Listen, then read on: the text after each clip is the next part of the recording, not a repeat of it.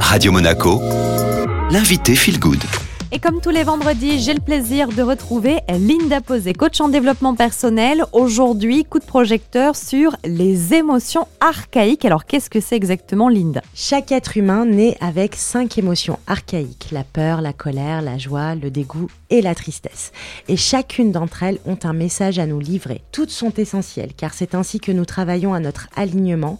Et plus nous nous connectons à nos ressentis, plus nous faisons preuve d'intuition et de connaissance de soi. L'idée est de comprendre leur message pour accéder à cet état d'être et de le cultiver du mieux que nous le pouvons chaque jour et face à chaque situation.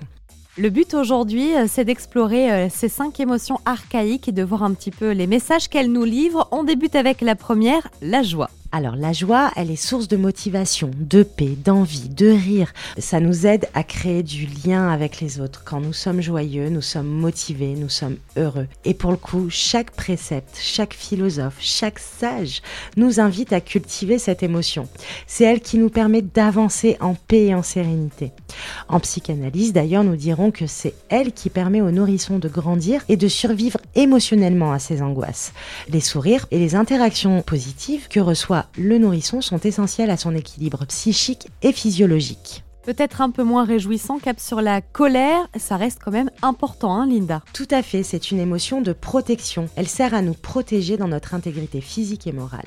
Nous sommes en colère lorsqu'on porte atteinte à nos propres valeurs et elle peut être agressive et malveillante ou encore étouffée et réprimée.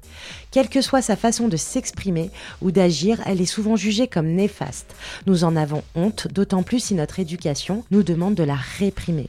Plus on la réprime, plus cela s'imprime dans notre être.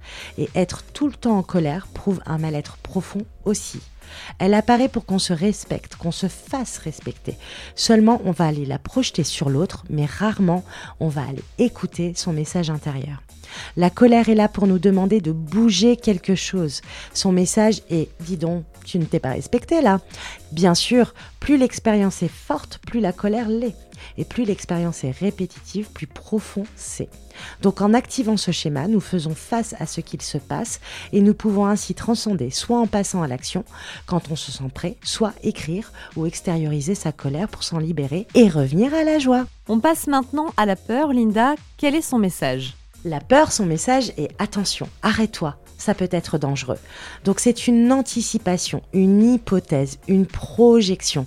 Alors certaines sont rationnelles et essentielles, comme pour protéger notre vie, ou dues à une expérience passée qui ressurgit. Celle-ci toutefois peut aussi être dépassée, mais là ça va demander un travail sur soi personnalisé. Elle nous protège pour que nous restions dans la joie ou pour que nous revenions vers la joie.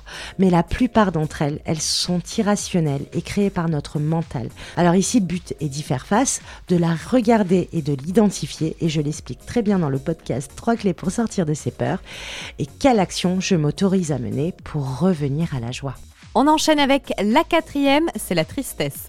La tristesse, son message c'est c'est fini, c'est la fin, il est temps d'ouvrir une nouvelle porte. C'est un deuil, c'est une fin, c'est une transformation d'une situation, d'une personne, d'une relation. En fonction de l'expérience, l'apprentissage ne sera pas le même comme pour toute autre émotion. Certains deuils nous font passer par différentes euh, étapes, comme les fameuses sept étapes du deuil, et demandent parfois plus de temps.